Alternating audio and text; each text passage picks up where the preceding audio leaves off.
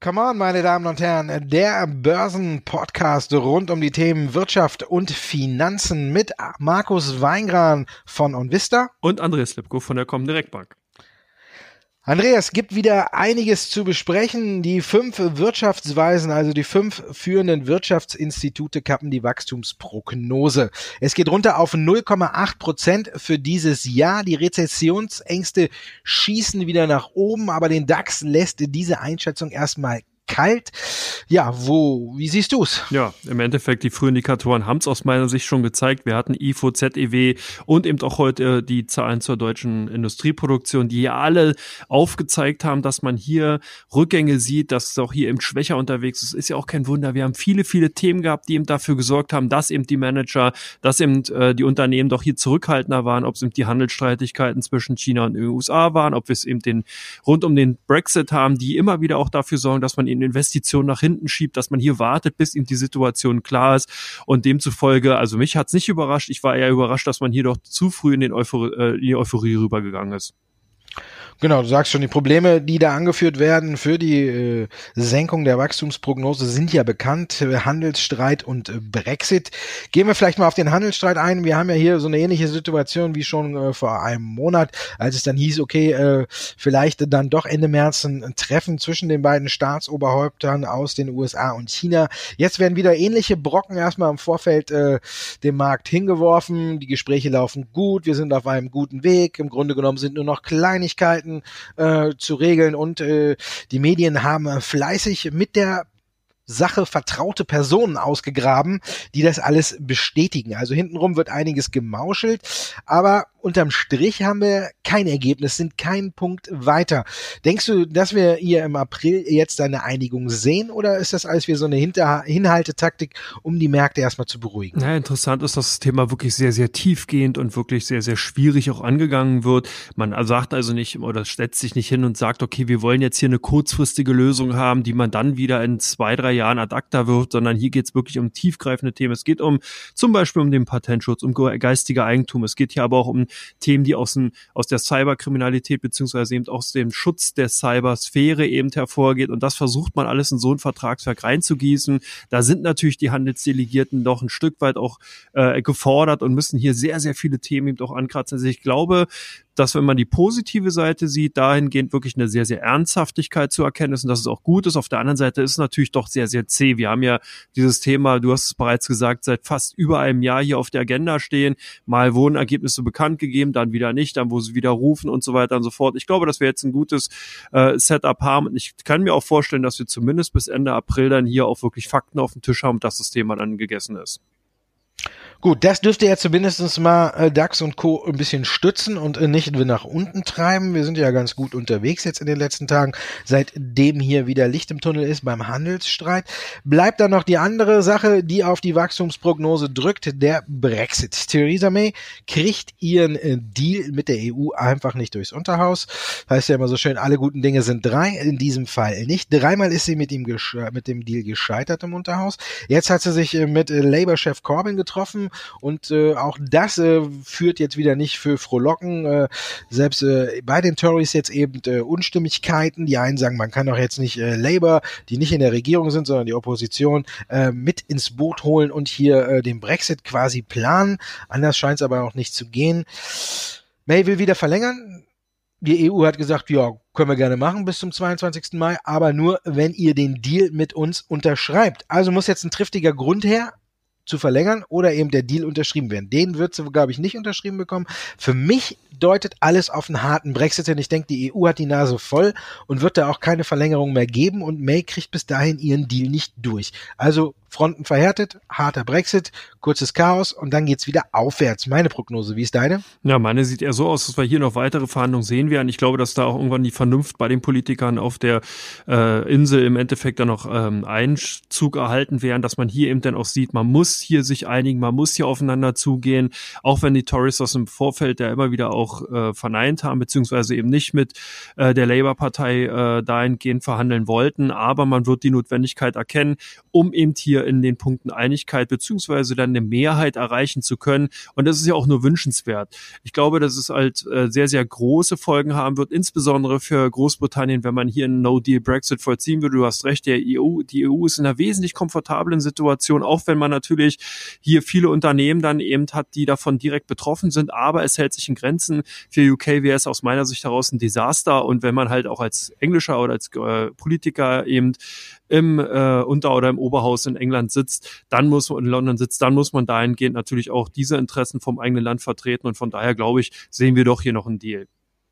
Ja, ich bin gespannt. Also ein äh, weiteres Referendum hat mir ja wieder ausgeschlossen. Jetzt geht's halt eben um die Streitigkeiten. Bleibt Großbritannien in dem EU-Binnenmarkt und in der Zollunion, was ja natürlich für Großbritannien jetzt die Handelsabkommen mit anderen Ländern erschwert, wenn nicht gar ausschließt, weil man muss sich ja dann den Regeln der EU unterwerfen oder zumindestens, wenn man drin bleibt, diese befolgen. Und das wollen ja gerade die Hardliner eben nicht. Die wollen ja, dass Großbritannien ihre eigenen oder seine eigenen Handelsabkommen mit anderen Staaten eben wie der EU eben schließt und da dann dann immer, äh, naja, wahrscheinlich so wie jetzt, äh, positiv raus hervorgeht. Äh, Wunschdenken, was nicht auf aufgehen wird, meines Erachtens. Ich denke wirklich, also zurzeit bin ich echt pessimistisch und denke, ein harter Brexit ist da nicht auszuschließen. Aber Brexit ist nicht alles. Da gibt's noch genug. Bis zum 12.04. haben wir ja noch ein paar Tage, acht Tage also noch, bis es dann soweit ist. Und am 10. ist ja der EU-Sondergipfel. Dann gucken wir mal, wie es dann aussieht. Wir kommen zu unseren Zuschauerfragen.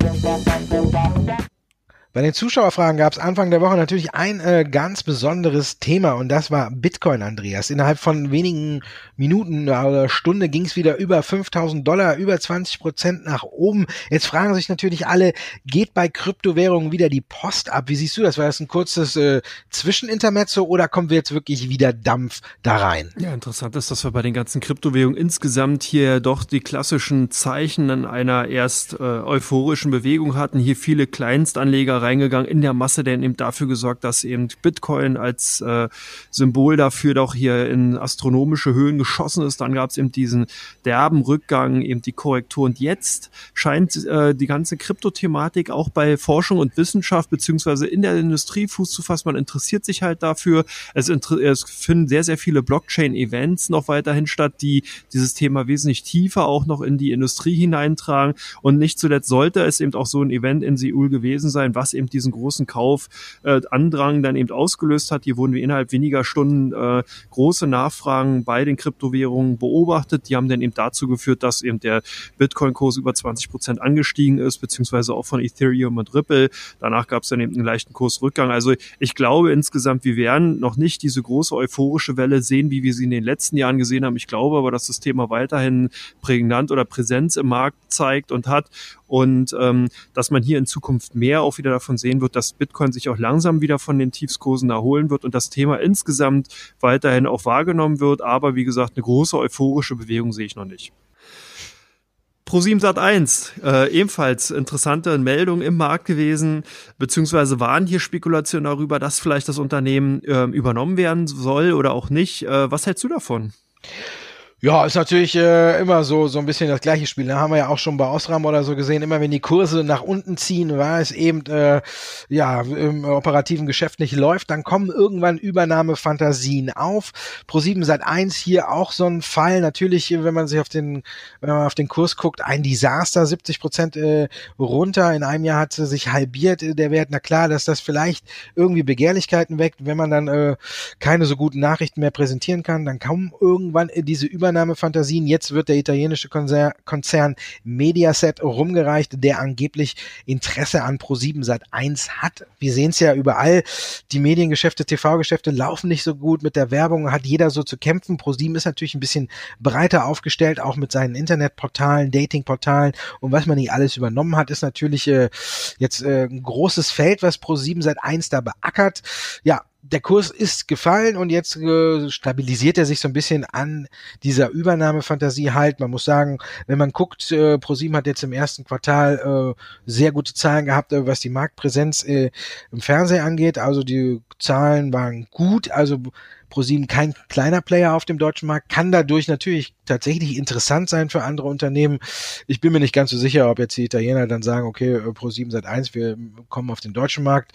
Ist jetzt im Markt, muss man gucken, was daraus weiter wird. Es hilft erstmal, um die Aktie zu stabilisieren. Ich glaube aber, dass das so ein bisschen im Sand verlaufen wird und da muss man jetzt gucken auf die Q1-Zahlen und dann wird man sehen, ob es wieder nach unten geht oder ob sich die Aktie ein bisschen gefangen hat. Äh, viel tiefer kann es, glaube ich, auch nicht mehr gehen. Also von daher muss man hier einfach mal abwarten. Das so, so Spielchen haben wir jetzt überall mal gesehen bei Ausrahmen. Jetzt ist Pro7 seit 1 dran. Immer wenn die Aktien runtergehen, dann wird eben spekuliert. Leoni auch zum Beispiel, auch da wurden ja jetzt schon Interessenten rumgereicht. Daimler ist da ein bisschen größer, hat auch Probleme. Da wird aber kein Übernahmekandidat äh, oder kein Übernahmeinteressent rumgereicht, sondern der Konzern ist einfach im Umbruch. Man will Stellen streichen, man konzentriert sich mehr auf Elektromobilität.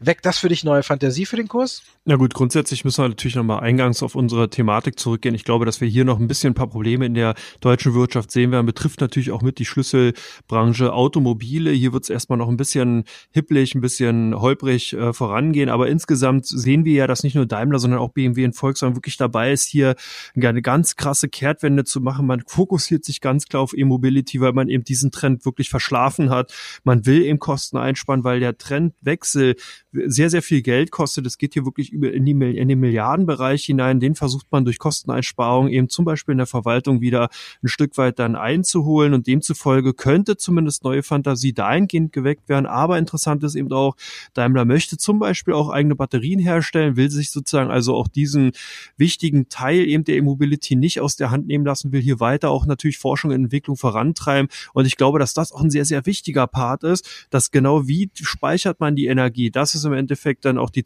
mit einer der Schlüsseltechnologien zukünftig und von daher könnte es für Daimler interessant sein. Da sind wir auch schon bei dem Thema Warta. Ist die Aktie aus deiner Sicht bereits gut gelaufen oder gut gelaufen? Steckt da noch weiterhin Fantasie drin? Wie siehst du die Sache? Ja, Warta ist ja so einer meiner kleinen heimlichen Favoriten. Ich habe ja schon vor vielen Folgen darauf hingewiesen. Medizintechnik ist zurzeit so eine äh, vielleicht nicht ganz so beachtete, aber doch äh, gut laufende Spielwiese der Anleger. Hier gibt's einige interessante Unternehmen. Warta, habe ich ja auch immer gesagt, wird da nicht so ganz reingerechnet, aber mit den ganzen Batterien und so in dem Bereich sind sie doch schon ganz gut vertreten. Die Zahlen haben gezeigt, Warta ist gut unterwegs. Der Ausblick zeigt, Warta wird auch weiterhin gut unterwegs sein, aber die Aktie ist natürlich auch schon ein Stück weit äh, gut gelaufen. Das ist so ein kleiner heimlicher Börsengang gewesen vor anderthalb Jahren.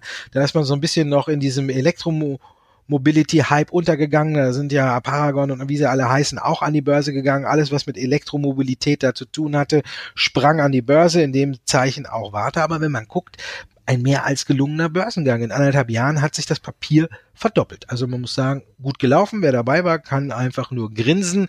Jetzt vielleicht ist es die Aktie ein bisschen heiß gelaufen. Die ersten Analysten meinen 49 Euro gehen noch. Da haben wir noch ein Potenzial von um die rund 20 Prozent. Aber es gibt auch kritischere Stimmen, die sagen 43 Euro ist das Limit. Also man muss sehen, äh, nach dem guten Lauf jetzt äh, über 100 Prozent in anderthalb Jahren wird man natürlich ein bisschen vorsichtiger und man muss sagen, man muss jetzt auch ein bisschen auf die Euphoriebremse drücken. Äh, in, in den nächsten anderthalb Jahren wird sich weiter meines Erachtens auch nicht nochmal verdoppeln. Aber ich denke, es ist zurzeit ein sehr solider Wert, der läuft, der eigentlich einen guten Ausblick gegeben hat und von daher Rücksetzer sind immer wieder Gelegenheiten, um sich die Aktie dann doch nochmal genauer anzuschauen.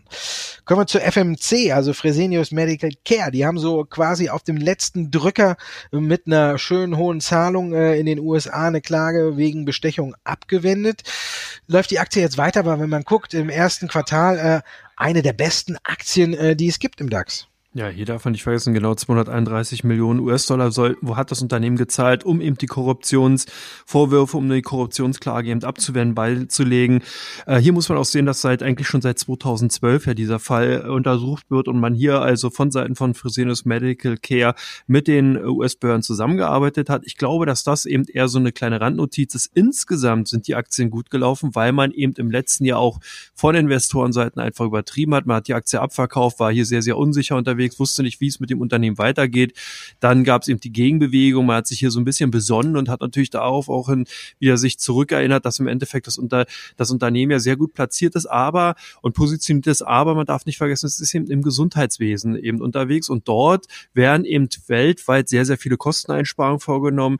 Sowohl in Nordamerika als auch in Europa sind da die Kassen sehr, sehr dünn und äh, mau. Von daher glaube ich, dass hier die Fantasie für Fresenius Medical Care in den zukünftigen Quartalen Quartalen eher begrenzt ist. Ich glaube, dass wir die Rallye, die wir jetzt in den ersten Monaten gesehen haben, wirklich nur ein Aufholen des, der Übertreibung aus dem vergangenen Jahr war und dass man jetzt eigentlich auf ein neutralen Niveau zurückgegangen ist. Und ich sehe eigentlich auch keine Impulse vorerst, dass dieses Unternehmen in dieser Form weiter so gut performen wird. Ich glaube, man wird seinen Weg gehen, man wird so ein bisschen mit dem Markt laufen. Vielleicht sind noch 10, 12 Prozent drin, aber ich glaube nicht, dass man hier wirklich überbordene Kursgewinne sehen wird. Ja, für den DAX-Konzern ja nicht auch ganz so schlecht, ne, wenn man ja sagt, bis zum Jahresende noch 10, 12 Prozent. Ist aber vielleicht dann gar, gar nicht mal so schlecht. Also, Andreas, das waren die Zuschauerfragen. Jetzt gucken wir uns noch die Aktien an, die am meisten gesucht worden sind bei OnVista und die am meisten gehandelt worden sind bei der Comdirect, also die Most Wanted Aktien. Und da fangen wir mal an mit Tesla. Das äh, oder die Aktie gehört zu den Most Wanted Aktien bei der Comdirect. Hohes Handelsvolumen sind die schlechten Nachrichten, die man heute hört. Ausschlaggebend dafür in Q1 sollen ja die Absatzzahlen deutlich zurückgehen. Also fliehen die Anleger in Scharen? Ja, also zumindest sind die Aktien unter Druck. Die Anleger äh, von, äh, von der Comdirect oder von uns im Endeffekt sind hier eher auf der Kaufseite zu finden. Du hast recht, das sind die Zahlen gewesen, die hier doch für ein bisschen Verdrossenheit gesorgt haben, dem, demzufolge die Aktien ganz klar auf der Verkaufsseite. Bei euch sind die Nordics ganz weit oben. Was ist der Hintergrund? Ja, da guckt man natürlich drauf, wenn man sich jetzt auf den mm, Chart anguckt, dann sieht man, äh, wenn man die ganze komplette DAX-Familie in einen Topf wirft, dann sticht hier eine Aktie mit Abstand raus. Das ist Nordex. Seit Jahresanfang hat sich das Papier verdoppelt. Die Fantasie ist wieder zurückgekehrt und Nordex tut auch einiges dafür, dass das so bleibt. Alleine in der Woche haben wir jetzt nochmal zwei Großaus äh, Großaufträge gesehen, einen aus Argentinien, einen aus Australien. Also es tut sich wieder was. Nordex äh, hat volle Auftragsbücher haben ja auch schon die Zahlen für 2018 gezeigt. Der Ausblick war ja dann doch ein bisschen besser als erwartet und jetzt rauschen die Aufträge halt einfach nur so rein und da sieht man, die Auftragsbücher sind voll und dann guckt man auch, der Ausblick ist ausschlaggebend für die weitere Performance und somit Nordex natürlich bei uns immer unter genauer Beobachtung und zudem natürlich auch die beste Aktie aus der DAX-Familie seit Jahresanfang. Bei euch Dialog auch im Fokus der Anleger. Was machen die? Ja, Anleger kaufen, Dialog, so ein bisschen im äh, ähm, Schatten beziehungsweise im Fahrwasser von Apple. Apple hat sich ja sehr gut entwickelt, hat auch mit der Produktvorstellung eigentlich eher ja gegen Dialog, wenn man so will, äh, kommuniziert. Man hat ja hier, also nicht direkt, aber man hat hier eigentlich eher Produkte vorgestellt, die ja mit Dialog nichts zu tun haben, aber trotzdem Dialog weiter gekauft. Man geht wahrscheinlich davon aus, dass die iPhone-Sparte weiterhin gut laufen wird, dass sie noch nicht tot gesagt ist oder tot ist. Von dahingehend wird Dialog davon auch profitieren. Und interessant ist, dass man ja weiterhin versucht, versucht, sich ein Stück weit eben auch von Apple unabhängig zu machen. Da scheinen die Anleger umzumünzen, kaufen die Aktien weiterhin und demzufolge einer mit unserer fünf, Top 5 Werte. Bei euch sind die United Internet heute groß gefragt.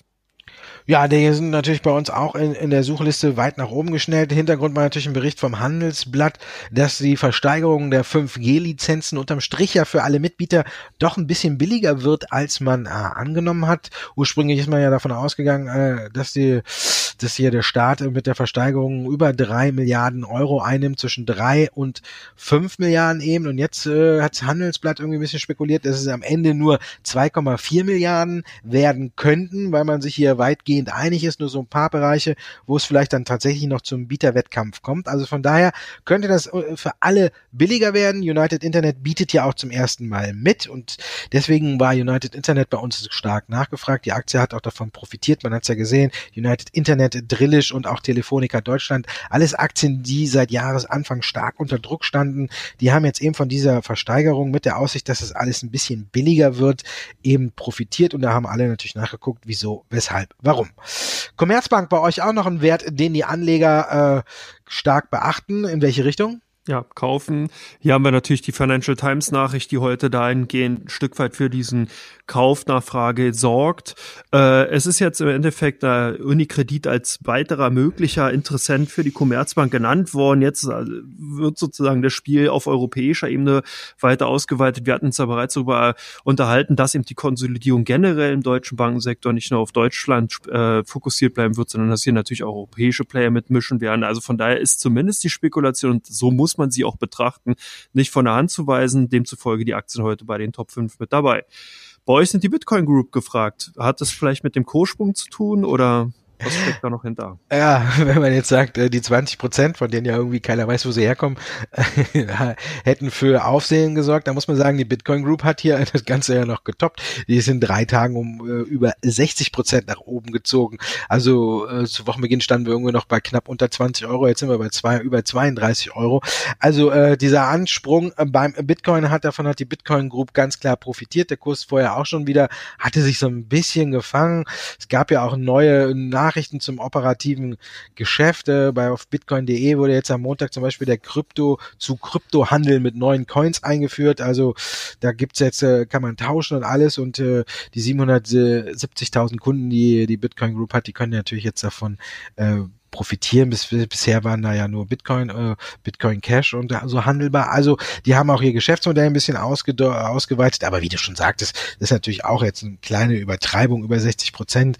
Die Aktie wird meiner Meinung nach ein, immer noch ein sehr äh, anfälliges äh, Vehikel bleiben. Also ja, wer dabei war, könnte sich freuen. Und jetzt noch auf den Zug aufzuspringen, halte ich ein bisschen für riskant, aber nun muss halt jeder selber wissen, wie seine persönliche Risikoaversion ist. Aber Rücksetzer sind nicht ausgeschlossen und danach muss man halt dann mal gucken, wie sich auch Bitcoin äh, entwickelt. Wir wissen ja, im Großen und Ganzen hängt es eben davon ab, wie sich der Bitcoin entwickelt. Wenn der wieder richtig Gas geben wird, dann wird die Aktie mit Sicherheit auch mitziehen. Aber es sieht ja so aus, als wenn die 20 Prozent jetzt erstmal so ein kleines Aufflammen waren. Und du hast ja gesagt, wie es weiter weitergehen könnte. Und ähnliches kann man dann natürlich auch auf die Bitcoin Group ummünzen. Das war Come On für heute. Dankeschön, dass Sie uns zugehört haben, meine Damen und Herren. Dankeschön dir, Andreas, dass du dabei warst. Ja, danke dir, Markus. Tolle Themen und heute mal ohne Wirecard. Fast eine Premiere. ja. Obwohl es ja Neuigkeiten gab, ne? Die, ja, wir haben sie einfach totgeschwiegen. Wir haben sie totgeschwiegen, dass die Financial Times eben angezweifelt hat, dass ein Abschlussbericht überhaupt vorliegt. Aber wir gucken, wie es weitergeht. Die Aktie hat sich belastet, deswegen haben wir das Thema auch heute mal außen vor gelassen. Man kann ja nicht immer nur über Wirecard sprechen, aber was nie ist, kann ja noch werden. Nächste Woche, meine Damen und Herren, gibt es den Börsenpodcast einen Tag früher, schon am Mittwoch. Und wer weiß, Vielleicht gibt's da Neuigkeiten zu Wirecard und die Aktie ist wieder dabei. Also aufgepasst, nächste Woche gibt's Mittwoch schon, come on. Und ich wünsche Ihnen erfolgreiche Geschäfte an der Börse und wir hören uns nächsten Mittwoch wieder. Auf Wiedersehen.